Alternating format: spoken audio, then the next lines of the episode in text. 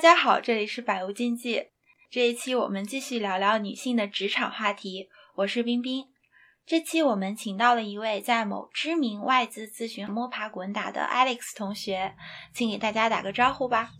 Hello，大家好，我是 Alex，是一名已经进入咨询行业三年的非典型铁人。你为什么叫自己铁人啊？开个玩笑，说自己是铁人，其实是因为别的咨询顾问都是空中飞人，而我呢是一名乘坐高铁的打工人，简称铁人。原来你这个是高铁的铁。是的，并且呢，咨询这份工作又要求我们要像铁人一样，无论是精神还是肉体，都必须要扛打扛造才可以。至于非典型，那么不同于广义的咨询的概念，我所在的 IP 咨询不仅要求我们要有画 PPT 的技能，还要有一些其他方面的延伸技能。具体的呢，在后面再解释。好的，其实我之前对咨询行业的理解就是《我的前半生》，你看过吗？看过。就是里面有唐晶那个特别飒的形象。然后在业内呢，我是听说咨询行业的 PPT 画的特别好。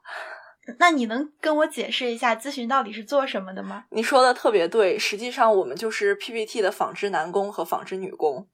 所谓的咨询呢，就是有问题的地方就会有咨询，我们呢就是在提供我们的专业的服务知识来回答和解决客户提供的问题。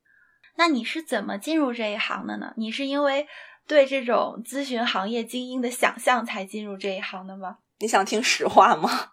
那必须要听实话，我们这个栏目就是讲实话的嘛，没有花里胡哨的东西。其实我最开始的想法是做一名产品经理，但是呢，由于半推半就和误打误撞，就进入了这个行业。我是一个非常喜欢自由的人，我不喜欢那种特别沉闷和一眼能够望到头的工作，因此呢，我就投了这个咨询的实习，但是一不小心就被留用了。你当时为什么想做产品经理呀？因为产品经理，我理解他是一个呃互联网的新型的工种，他的自由度非常的高，它也是一个很自由的工作，能够让你去发挥你的智能和创造力，去和你的上下游一起去沟通交流，同然后再去产出一个很优秀的产品。我怎么觉得这跟我听到的坊间传闻的产品经理不太一样呢？他们不是常备板砖吗？对，这感觉这个工作也不是很好干。是的，所以这也是我目前不再想当产品经理的原因。那你现在对咨询行业怎么看呢？就是你还有之前的那种幻想吗？就是对那种在高级的写字楼里面高谈阔论，大家喝着咖啡推杯换盏这样的幻想是吗？喝着咖啡怎么推杯换盏？你这两个场景好像不太一样。那我很好奇，你真实的工作状态是什么？是这种喝着咖啡推杯换盏吗？嗯，这个就是理想很丰满，但现实很骨感了。但是同时，我又非常信奉一句话，叫做“真正的英雄主义是你在看穿了生活的真相之后，依然去热爱生活”。也就是实际上。呃，虽然幻想破灭了，但是并不妨碍我仍然热爱，或者说是仍然存在和仍然在这份工作当中持续的努力去进行下去。你知道我从你这句话里面听出了什么吗？嗯哼，我觉得你这句话特别的以理以气，就好像那种客户甲方虐我千百遍，我待甲方如初恋一种 那样的一种精神状态。做乙方的可不是得这样吗？那你现在还能喝得到咖啡吗？我现在怎么说呢？我目前的工作状态就是咖啡不离手，电脑不离身，敬语不离口，这就是我一个乙方的自我修养。你一般怎么称呼客户啊？这些敬语是什么？您好，谢谢，拜托啦，您客气啦，您再看看吧，哈哈，好的好的，马上，麻烦了。那你是不是需要经常驻点在这个客户的地方去办公啊？嗯，是的，是的，因为呃，客户都是在天南海北嘛，也就是我们在外漂泊的时间会多一些。这也是刚刚我说自己是铁人的一个原因，高铁出行的打工人。因为我在准备这期选题的时候，我有看一些分享，我听到一个 UP 分享说，他租了房子一个月只。住了三天，所以他在考虑退租的事情。你有租房子吗？是的，我在我的贝斯蒂也有租房子。我租了租房租了六个月，一共拖过八回地，其中有四回是在我居家办公的一个星期之内拖的，可能有一两个月的时间都是不在家的。那你干嘛还租房子呢？你租房子的意义是什么？就是有太有钱了，对吗？这个家的意义不代表它是一个怎样的实体，而是一个精神上的牵引，就是你的心里面那个锚永远是扎在那个地方的。这个也是咨询行业上的人，他们总是漂泊在外嘛，然后心灵上需要有一个这样的归属。然后我的这个归属呢，就是自己的家，或者说自己家的这种感觉。所以，它其实对于咨询人来说是一种精神需求。是的。哎，那跟你聊了这么久，我们现在就进入干货的部分吧。你能不能简单的把这些咨询的行业跟我们分一下类呀？好的，根据客户和他们遇到的问题的不同，有不同的分类方式。客户还有需求形成了一个矩阵，就对应了不同类别的咨询。按照一些主流的分类方式呢，分成了战略咨询、财务咨询、人力咨询、运营咨询，还有 IT 咨询等等。如果按照它的梯队来分的话呢，比如说第一梯队的有像 MBB 这样的，第二梯队的有一些公司，第三梯队的也有一些公司，还有按照他们覆盖的业务范围的，比方说一些大而全的，比如说四大咨询，还有一些小而美的精品咨询公司，比如说像美世这样的。还有一些按照行业或者按照新领域这样的咨询公司，比方说他们会呃 focus 在房地产领域、金融领域、医疗行业领域，还有一些比较新鲜的概念，比如说 ESG、气候等等等等。总之呢，呃，咨询的种类是非常多的，也是很难穷举的。因为你之前讲到你是做 IT 咨询的嘛，嗯，能不能跟我们解释一下 IT 咨询有何不同呢？管理咨询，也就是我们前面说的像战略咨询啊，呃，西装革履，然后在高级写字间里面高谈阔论的那种，呃，推杯换盏的那种。对的，他们更多的呢，交付就是 PPT。在 IT 咨询呢，它除了提供这些咨询的报告之外呢，还有这个系统落地的部分。也就是说，我们除了要画 PPT，还有一些系统的实施的工作。那么系统实施这一部分呢，就有点像 B 端的产品经理，你不仅需要去来制定一些功能设计的方案，还要去和你的同事，也就是实际来进行代码开发的程序员进行沟通。我觉得你跟产品经理还挺有缘的。这么讲下来，其实你做的这部分跟产品经理也差不多嘛。嗯，是的，我感觉产品经理这个工作吧，就是我做了，但没完全做。那你们这个行业升级打怪的路径是什么呢？整个咨询行业，它可能根据各家的这个组织结构的不同呢，会有一些细微的区别。但是大部分呢，都是按照这个进去之后，就是分析员、咨询顾问、高级顾问、经理、高级经理兼最后再上到合伙人。合伙人再往上呢，又会分为不同的小趴、大趴，再逐渐的往上走。是不是大家的架构是差不多的？嗯，是的，是的。实际上，我理解，呃，整个的服务行业，包括像咨询、像这个做律师，都是差不多遵循这样的路径。那在向更高的 level 晋升的话，有没有一些其他的需求？除了自己的业务做得好之外，哦，那肯定是要有啊。你还要有能够为公司赚钱，也就是盈利的能力。按我们的行话说，就是要有打单的能力。这点确实跟律所也挺像的，因为第七期我采访的律师小姐姐也说了，要做合伙人的话是必须要能够呃拿到单子的。是的，是的。你们行业的女合伙人多吗？怎么说呢？女性很多，但女合伙人不多。据我所知呢，行业内某一家咨询公司在这个职场平等上已经做的算是非常不错的了。然后他们有一份公开的报道的数据，在经理级别以下的员工呢。女生占有百分之六十四，经理级别的女性占百分之五十八，女合伙人的比例呢就是百分之三十一。那么大家也可以看到，这个数是逐级递减的，也就是说，在你晋升的过程当中，女性是逐步在被淘汰掉的。那你觉得女合伙人少的原因是什么呢？我有一个粗浅的理解哈，我觉得生育是一个永远都绕不开的话题，因为在整个的服务行业，默认的一个规则就是生育肯定是会影响到你的晋升以及你相应的项目机会的。其实不仅是服务行业吧，我自己的感受是，除非你自己当老板。否则，在很多行业，其实女生往上走的路径都不是那么的宽阔。可是，女生当老板也有很多的阻力啊！很多老板都是以不婚不育为代价的，更不要提他们自己当了老板之后，还会面临到的更多的一些困难和挑战。确实，因为可以看到很多女高管，她也是放弃了家庭的那个部分，然后才能得到在职场上的发展。是的。你觉得女生应该进入这个行业，就是即使知道女合伙人的比例并不高。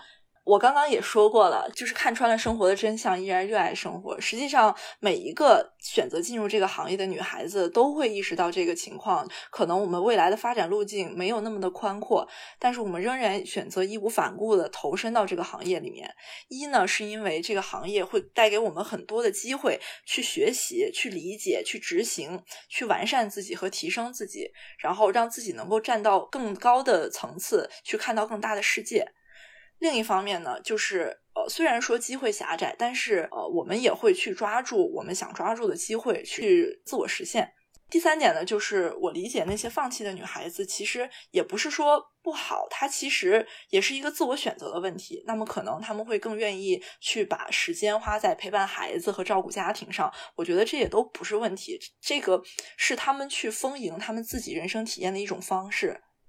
所以，我觉得我仍然会建议大家，如果你想进入咨询行业，那么就一定要进来尝试一下。你说到这里，我就特别有共鸣，真的是只有尝试过后，才能找到比较适合自己的道路。就好像上一期的这个律师小姐姐，她也是从国企出来，因为认识到了那种安稳的生活并不是自己想要的，然后又到了律所这么一个很卷的环境里面，去实现自己的这个人生的追求。所以还是可以鼓励大家进来，对吧？那你觉得不仅仅是女生，就是如果大家现在想要入行，不管是学生阶段，还是说在别的行业工作了一段时间，想要转进咨询，有没有什么指南跟大家分享一下？嗯，如果是对于学生来说的话，呃，我觉得其实没有任何的限制，就是这个行业是一个非常包容的行业，它并不在乎你之前的专业是什么。就像我们的同事有非常复杂的背景，比方说学金融的、财会的，呃，有学数学的、学英语的、学教育的，都非常的多。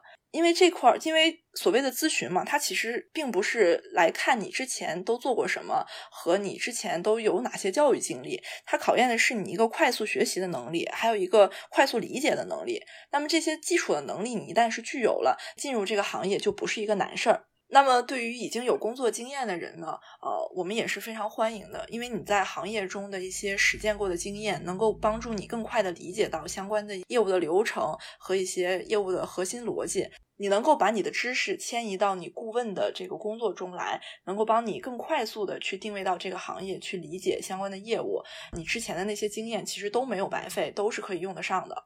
那我可不可以这么总结？只要有一个不设限的人生态度，如果看到了一些实习的机会或者是工作的机会，都可以去尝试。因为合不合适嘛，你只要进来了就合适。是的，是这样的。那这样吧，我们接下来就进入故事会环节，你跟大家分享一下你真实的工作状态吧。我先问一下，你们组的这个男女生的比例大概是什么样子呢？呃，我所在的组可能有点特殊哈，男女比例最夸张的时候，曾经达到八个男的和一个女的，那个女生就是我。那你当时的工作体验会怎么样？或者说我这么问，你当时是跟变成了跟男生称兄道弟的这个阶段，还是说继续以女性特质的这么一面示人？我记得在上高中的时候，在这个男生多一些、女生少一些的理科班里面，老师经常会说一句话，叫做“女孩子当男孩子用，男孩子当牲口用”。那么在工作当中，其实也是一样的道理。任何时候，你要该做的事情，你必须要做好；你要完成的东西，你一定要高质量的完成。这个事情是不分男女的，百分之百的去付出你的努力，这个也是不分男女的。但是呢，有些时候，呃，比方说是我们要打车回去，那么可能啊，大家就会把这个先走的机会让给我。但是，一旦涉及到一些工作上的大家核心利益的东西，那么，呃，我也是会很强势的和大家拍桌子，和大家去去争论。这其实也是我所谓的铁人生活的一部分。那你既然又提到了这个梗，我特别想问，你的工作强度大吗？累不累？这个问题呢，其实怎么说呢？累不累是一种很主观的感受，但是我的主观感受就是真的非常累。能不能展开讲一下？嗯，比方说，就是刚刚也说到了嘛，是一个乘坐高铁的铁人啊，每两周要往返一下自己的 base 地，还有项目上，然后经常呢是会在高铁上或者是在飞机上去改东西。乘坐高铁呢，也给了我一个不用关手机的机会，去和客户进行很多深入的探讨，包括一些大吵大闹的时候。你这个也不叫机会吧？我听起来跟客户深入的探讨也不是什么很有福气的事情。给你，你要不要啊？你这个让我特别有共鸣，我想到了之前在投行部实习的状态，基本上就是这样。嗯，虽然当时我们不用出差，主要是做一些底稿相关的工作，但是也是每天都是在北京的二环、四环之间穿梭，打车要很久，每天工作到两三点。还在回组里同事的信息，但是我也觉得那段生活磨练了我，就是那段生活把我磨练的，让我知道我过不了这样的生活。是的，你说这个我也想起来，之前呃，我还我没有在这个项目，在另一个项目上的时候，有这么一个事情，客户晚上两点多发了一条微信，第二天早上九点钟问你为什么到现在还不回我，都多长时间了？有的时候，你不能够去决定你的客户对你的期望或者要求是怎么样的，这种时候会是会让你感觉非常心累的时候。但同时呢，工作内容本身也有很多很挑战或者说很磨心和磨神的地方。比方说，我们有一些这个就是咨询性的报告要出来的时候，我们会反复的去打磨。我知道你们的 PPT 是为什么写这么好，反反复复的吵架，反反复复的重改，反反复复的推翻。这还只是其中的一部分，还有另一部分呢，就是我们有一些 IT 咨询独有的嘛，你需要去做功能设计，还有开发。那比如说有一些需要论证的东西，要和客户还有技术反反复复的要论证，在这个之间，你作为一个业务顾问，就需要承担这样一个枢纽的作用，来让两方都满意。这个时候是非常拉扯你，也非常让你糟心的时候，都是受夹板气的生活。这也是为什么我能够以力以气的。可以，我觉得以后可以开一期专门叫做“我当乙方的那些年”。这引申出了我的下一个问题：你是如何做情绪管理的呢？其实平心而论呢，呃，我觉得我自己运气真的算是非常非常好的。到目前为止接触到的项目和客户都还是非常 nice 的。但是实际上呢，情绪管理依然是贯穿一个顾问的职业生涯的非常非常重要的一个课题。比方说，你怎么样去在你已经连续每一个星期半夜两点钟、三点钟才写完 PPT，突然老板让你推翻了，重新再改。再比方说，你遇到了大雨天、大雪天，你穿的很精致的正装，打不到车去挤地铁，那种惊慌失措的、满头大汗的感觉，这种时候也是很情绪崩溃的。更多的时候是我们在和客户，或者说是和自己内部的同事一起讨论，然后没有出结果，或者说是自己的很多努力被辜负了的时候，你怎么去管理自己的这些情绪呢？说到这些时刻，我相信无论是你在这个行业里，还是不在这个行业里，都有经受过，并且我们肯定都熬过一个非常非常难熬的时刻，我们都会有对这些时刻的一个非常恐惧的感觉。那么怎么把它熬过来呢？就是。其实我自己也没有非常好的情绪管理的方式，但是呢，只能说是慢慢的去调整，告诉自己一切都会好，一切都会过去的。我们已经从我们认为的每一场灾难中都已经幸存下来了。工作强度这么大，又是乙方的工作，要提供稳定的情绪价值，而且我听说哈，咨询行业的流动性好像挺高的。在这么多转行的人里面，大家都去哪里了呢？你要是唠这个，我可不困了。好好其实大致可以分为三种。第一种循规蹈矩型的，比如说可以去金融券商、去互联网做战略，甚至于还有去互联网做产品经理的，或者说是去甲方相应的一些岗位上去工作的，这些还算比较循规蹈矩。第二种呢是有点意思，但是呢也是情理之中的。比方说，我觉得自己很有研究能力，他就去读个博；再比如说想稳定了，就去考公考编；还有一些去创业的。第三种呢，就是属于再见了妈妈，今晚我就要去远航型的。他们的职业选择往往会跳出我们对这个行业一些期待。比方说，不知道大家知不知道，PWC 有一个呃做战略咨询的顾问，现在在当龙套演员。还有脱口秀大会上面一个很有名的脱口秀演员叫 Nora，之前好像也是 PWC 的。还有我身边也有一些朋友，他们转行了之后去做乐队鼓手，然后去弹钢琴的。就是走上了演艺的道路。我知道 Nora，我很喜欢他，但我跟你聊之前，我不知道他以前竟然是做咨询行业的。我只是觉得他很有梗，而且口语也很好。为什么会有一个人去当龙套演员呢？他是热爱表演这个行业吗？实际上他在抖音也有分享自己的经历，实际上我也是狠狠的共情了。他说他发现自己的这些同事们。不仅大脑 CPU 转得快，而且完成事情的效率也特别高。但是呢，他说自己是一个普通的顾问哈，他需要花很长的时间，他需要花比别人多的时间来学习和理解。然后呢，在休息的时候又休息不够，精力又不如人家充沛。所以说，他觉得咨询顾问不是一个特别好、特别适合他的职业选择。那么他呢，就把他的还算不错的理解能力啊和背词的能力，就迁移到他喜欢的演员的行业上面。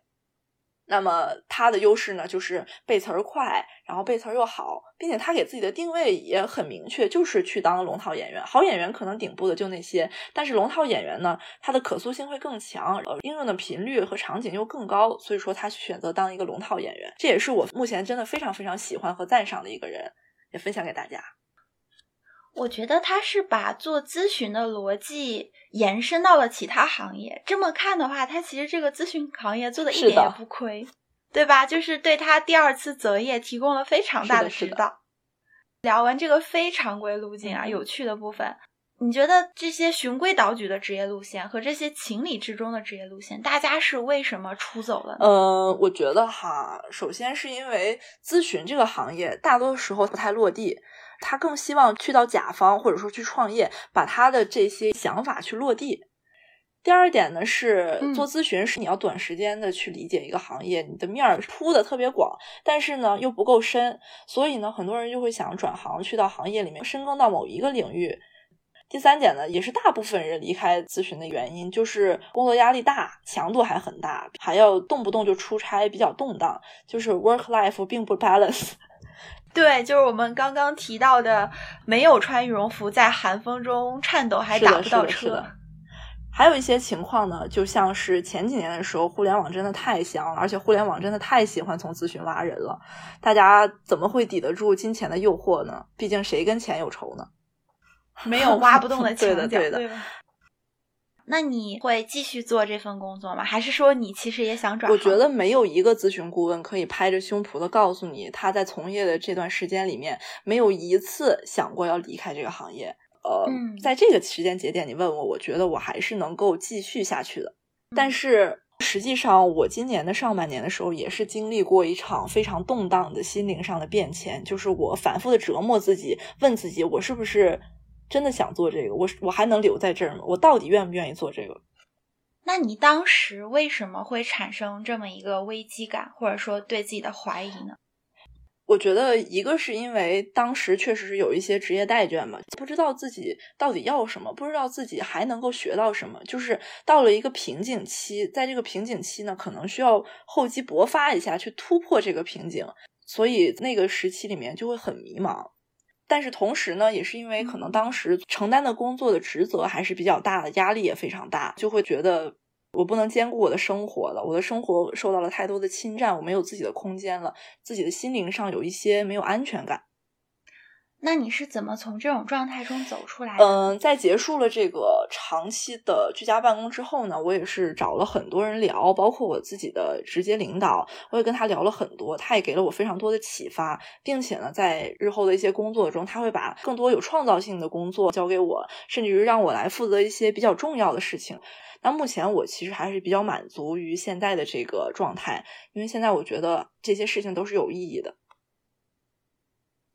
我在这里面的感受就是，其实每个人都不是一座孤岛。在我们遇到这种自己觉得特别艰难、撑不下去的时候，向外界寻求一些帮助，大家是愿意帮忙的。你看这里面，你的领导配合你做了很多改变。你去找他之前有做心理建设吗？其实是没有的，因为那天聊天其实是一个非常突然的契机。但是我们就聊起来了，然后我也和他说了我的很多的困惑，包括我现在在这个路上，我真的很迷茫，我不确定自己还要不要继续下去了。然后他也从他自己的职业生涯的经历上面给了我非常多的建议，包括他当时是怎么想的，他怎么做的，他做了之后，他回看的时候觉得应不应该做。他把这些都不带评价的、毫无保留的分享给了我。然后呢，他也给我提出了一些建议，比如说，当我自己在觉得很迷茫的时候，就不要去想这些问题了，把这些问题都放掉，去学习。喜欢干什么就去干点什么，想学点什么就去学点什么，然后就会慢慢的度过这个迷茫期。那么我也是听了他的建议，就是相当于是把这些工作或者烦心或者是不断折磨自己、内耗自己的过程放弃掉，专注在自己想学习的东西上面。不再想那些特别烦恼的事情，反而是想开了，觉得我还能再坚持坚持。其实，在疫情期间，很多行业都是这样子的。本来很多行业的增量已经在放缓了，或者说已经没有增量了。那么在这个时候，其实大家都会很迷茫。但是迷茫又有什么用呢？就是。还是该学什么就学什么，该积累什么就积累什么。因为乐观的一面看的话，其实每一个行业也都需要至少积累五到十年，才能慢慢的做出一些成绩，对吧？所以我觉得你还挺幸运的，就是你遇到这个领导能够主动的，而且很坦诚的跟你去沟通这些问题，而且你也很有勇气的抓住了这个机会，让自己比较快的走出了这个是的，我所以我也很庆幸。我这一段听下来，感觉咨询特别像一个社会大学。虽然它不是很多人能够待一辈子的行业，但是可以做很多方面的积累，为人生的下一阶段做准备。那你觉得咨询行业适合哪些人来进修呢？我觉得做咨询，首先刚刚也讲过了嘛，它没有特别硬性的一个专业上的门槛。呃，可能一些更加喜欢有挑战性事情的人，或者说是想尝试一些学习曲线非常陡峭的工作。或者说是能够呃有高抗压能力、能够接受高强度工作的人，可以来到这个社会大学进行一段时间的学习。嗯。我总结一下，如果还没有特别明确的职业的方向，想快速的学习和成长，可以尝试一下这个行业。而且我们刚刚聊到了，它其实是可以转行到各行各业的，所以也适合大家来就当社会大学进修一下，拓宽一下以后职业的可能性。是的，因为呃，有一种说法哈，说 MBB 就是刚刚说到那顶尖的三个咨询公司是商界黄埔军校。把这个黄埔军校的概念扩大一点，扩大到咨询，其实我觉得也是成立的，因为你能够获得到的自我的提升，无论是理解力、执行力的增长、抗压能力的增加、沟通能力的强化。还是说情绪稳定和自我疏解能力的提升。那么，无论说你以后是想在这个行业里继续干下去，还是说转行，当然转行的成本是客观存在的。但是做顾问带给你的这一切，它能够让你非常非常快的就进入到另一个角色和环境当中。其实我能感觉到这份工作带给你了特别多的成长。那你觉得现在回头看，在职业生涯中你有哪些变化呢？回看这三年的经历，哈，感觉自己完全是脱胎换骨了。首先就是能力上面的提升，从一个什么也不会的小朋友变成一个干什么之前都要理清一下逻辑，变成一个合格的 PPT 纺织女工，或者说一个还算合格的 B 端产品经理。同时呢，也被生活打磨了，被生活教我们在客户面前一定要很卑微，然后非常的乙方，学会在一些该低头的时候低头，然后该硬气的时候也要硬气。同时呢，我觉得最大的提升是多任务处理的这种能力，就是可能有的时候你的客户、你的同事、你的上级，包括我们在建的系统的一些用户，那真的是万箭齐发，你要学会每一个不慌不忙的都要把他们应付好。然后每件事情都处理的利利索索、漂漂亮亮的。同时，我觉得还有的一点提升就是，我不再是一个能被别人 PUA 的小包子了，反正很能反 PUA 就是了。你刚刚聊到的很多都是在工作和应对客户上，我就很想八卦一下。你们这个又有没有这种九九六啊、PUA 啊、教老板做人啊？所谓九九六是福报，我觉得在一定程度上是对的。因为如果你能早上九点上班，晚上九点就下班，只用工作六天，最后一天可以不看手机的话，那实际那真的是一种福报。但是 PUA 的话，其实还好，因为我所在的团队也都非常的 nice，大家关系都很好。实际上，像这种项目制的团队，哈，内部的这些成员之间都是很关系都是很单纯的，都是非常好的，没有像一些呃一些传统的一些企业里面那种勾心斗角啊，或者说是大家都要互相提防的这种情况。哈，我们大家上下级之间都是非常好的，非常 nice 的，相处很融洽，很和谐。那么客户的话呢，其实不能一概而论，这个取决于你的老板带你做的是什么行业。那么我还是真的是比较幸运的，目前没有碰到那种特别难缠也特别难熬的情况，客户都还是比较 nice 的。其实我刚刚跟你聊，我发现你是一个鸡汤大师，你特别会煲鸡汤。那你在这个深圳阴雨连绵，上海高温不下，北京北京我也不知道，北京你也回不去的这么一个时候吧？你有没有什么话想要送给大家？坚持住，晴天总会来。能不能再大一点？我不知道说什么呀，我不想给大家建议，我的大我给大家的建议就是就是苟住吧。好的。我们本期的内容就到这里结束啦。我们希望能够通过职场系列分享一些有趣的干货内容和职场升级打怪的真实心路历程，向大家提供一面镜子，希望大家能够照见自己。其实分享下来，我们会发现很多看上去光鲜亮丽的行业背后都有不为人知的辛苦，同时适合每个人的道路也是不一样的。但并不是每一段尝试都没有意义。只有在不断尝试的过程中，才能发现适合自己的方向。好的，以上就是本期的内容，谢谢大家，感谢大家的收听，谢谢 Alex，大家一定要来订阅《百无禁忌》哦，拜拜，感谢大家，你把拜拜剪到一块儿吧，就这样。